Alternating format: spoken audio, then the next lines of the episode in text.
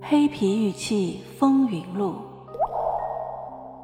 作者陈一鸣、陈英，演播 AI 小宝，后期乔居蓝心的猫如，欢迎订阅。第二十二章：黑皮玉器 C 字龙的真真假假。第三回，笔者这次所考察的炒米房遗址，正是广德宫乡的辖区。炒米房遗址属于赵宝沟文化，分布区域应有近十万平方米，遗物十分丰富，而且在遗址附近的村庄见到有三件带动物纹饰的标本，一件是灰陶素珠，一件是实心石雕熊，另一件长方形石墨块的两端和两面均现刻动物纹饰。这些标本的特征都有助于 C 形容的断代问题。首先，出土黄玉龙和碧玉龙的这一条山脉和少狼河，并不是夏家店下层文化分布的中心区，这里已属于西拉木河流域。在这里，兴隆洼和赵宝沟文化的聚落址不仅分布密集，而且每个遗址的面积也大，是这两支文化的分布中心区。这是由于翁牛特旗的地理环境所决定的。这里是燕山山脉和大兴安岭的过渡地带。多平缓的坡地，适宜于早期人类居住。说玉龙属于夏家店下层文化，从遗址空间分布的规模看是没有道理的；而说其属于赵宝沟文化，则是符合这里的实际。其二，笔者这次所见三件动物纹饰的陶石标本，虽然不是龙的造型，但说明赵宝沟文化的先民们自然崇拜万物皆有神的思维观念。同样反映在其他动物身上，线刻方块石上也以方格纹或菱形网格来表示动物的身躯，这与玉龙下汉处的纹饰相一致。除了两件玉龙的时代问题值得讨论外，我们所得红山文化玉器书籍中也有若干器类也存在断代问题。比较明显的是玉斧类和玉珏类。这次考察中，我们征集了两件小玉斧，确属红山文化。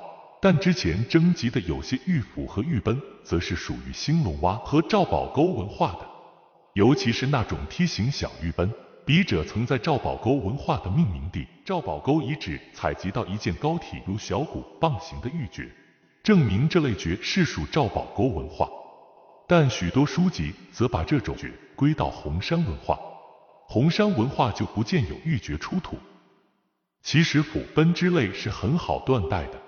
可以根据这几种文化的石斧形态来划分，有的书上还竟然将属于夏家店下层文化的玛瑙珏也归到红山文化或兴隆洼文化的玉器之中。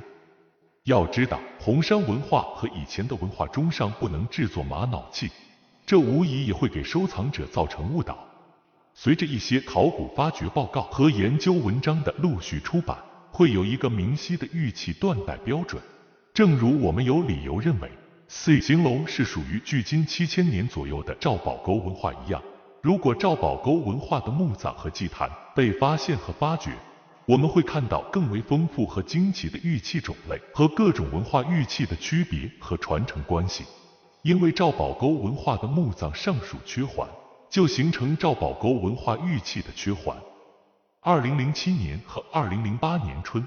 考古工作者在通辽市扎鲁特旗北部清理百余座小河，沿文化墓地出土一批过去未曾见到的玉器群。这不仅填补了该文化玉器种类的诸多空白，也为我们重新审视辽西地区古玉器时代和谱系提供了科学依据。